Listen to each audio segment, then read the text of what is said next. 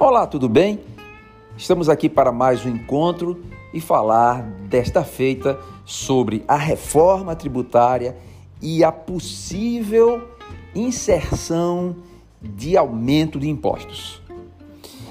Todos sabem, e é lição primária em economia, que você só tem duas formas de controlar gastos da máquina pública. O primeiro é reduzindo tais gastos e o segundo é gerando e aumentando mais impostos. Estamos diante de uma pandemia, essa pandemia que vem açoitando o mundo inteiro e o Brasil não é diferente. Nessa pandemia surgiu a necessidade de se fazer presente a figura do Estado Social. O Estado Social nada mais é do que o braço longo, a mão longa do Estado para proteger aqueles mais desprovidos de capacidade econômico-financeira, para acudir os mais pobres. É assim aqui e até em países onde o liberalismo é encarnado de forma histórica, como a Inglaterra.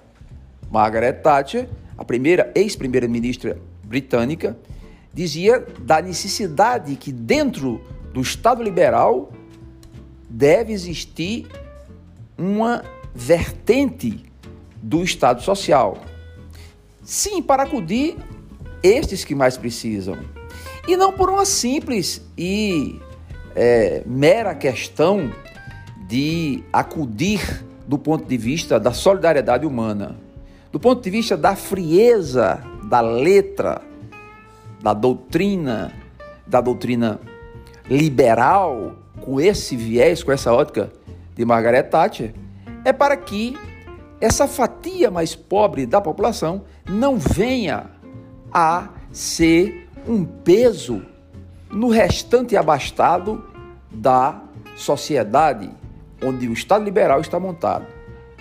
Essa é uma visão do liberalismo inglês. Pois bem, o Estado liberal ele se faz também presente aqui, quando existe o SUS, quando existe o, as, as é, parcelas de pagamento do Bolsa Família, por exemplo, dessas políticas de inclusão social, as chamadas políticas de inclusão social. Agora, com a Covid-19, houve a necessidade de fazer o chamado Corona Voucher. Corretíssimo. Os encarregados por gerir a economia brasileira agiram de forma acertada no sentido de distribuir e acudir aos que mais precisam nessa quadra dificílima da vida econômico, financeira, da vida social, da vida é, pública, da saúde pública brasileira. Mas isso tem um custo. O custo, é bom que se diga que o dinheiro não dá em árvore. O dinheiro público, ainda citando Margaret Thatcher, o dinheiro público, ele não é público. Ele é oriundo, ele não nasce do nada, ele não vem do Éden, ele não vem de um paraíso, ele não nasce de uma forma é, abstrata. Ele nasce concretamente do dinheiro, do pagamento dos impostos da população. Então, o dinheiro público é o dinheiro do povo, de você que me escuta agora. E esse dinheiro, ele precisa ser arrecadado para fazer valer justamente esse papel do chamado Estado Social. Foi dito pelos eh, gestores da economia brasileira durante essa crise que o tamanho dessa fatia tinha que ser medido e contado porque a conta chegaria inevitavelmente para os bolsos de todos os brasileiros. E agora a conta chegou. A conta precisa ser paga. Os buracos que foram feitos, repito, necessários, porque o momento exigia tal comportamento, não só aqui, mas em todo o mundo, mas o Estado, por sua vez, é um Estado que historicamente é um Estado pesado, é um Estado anacrônico, ineficiente, é um Estado que gasta muito, um Estado que não faz a contrapartida do tributo, dos impostos que foram recolhidos, porque a, a sociedade não tem a excelência como nos países de primeiro mundo, não tem a excelência dessa contraprestação dos impostos que foram arrecadados. Então, só existe duas maneiras de se fazer com que o dinheiro renda mais nos cofres públicos.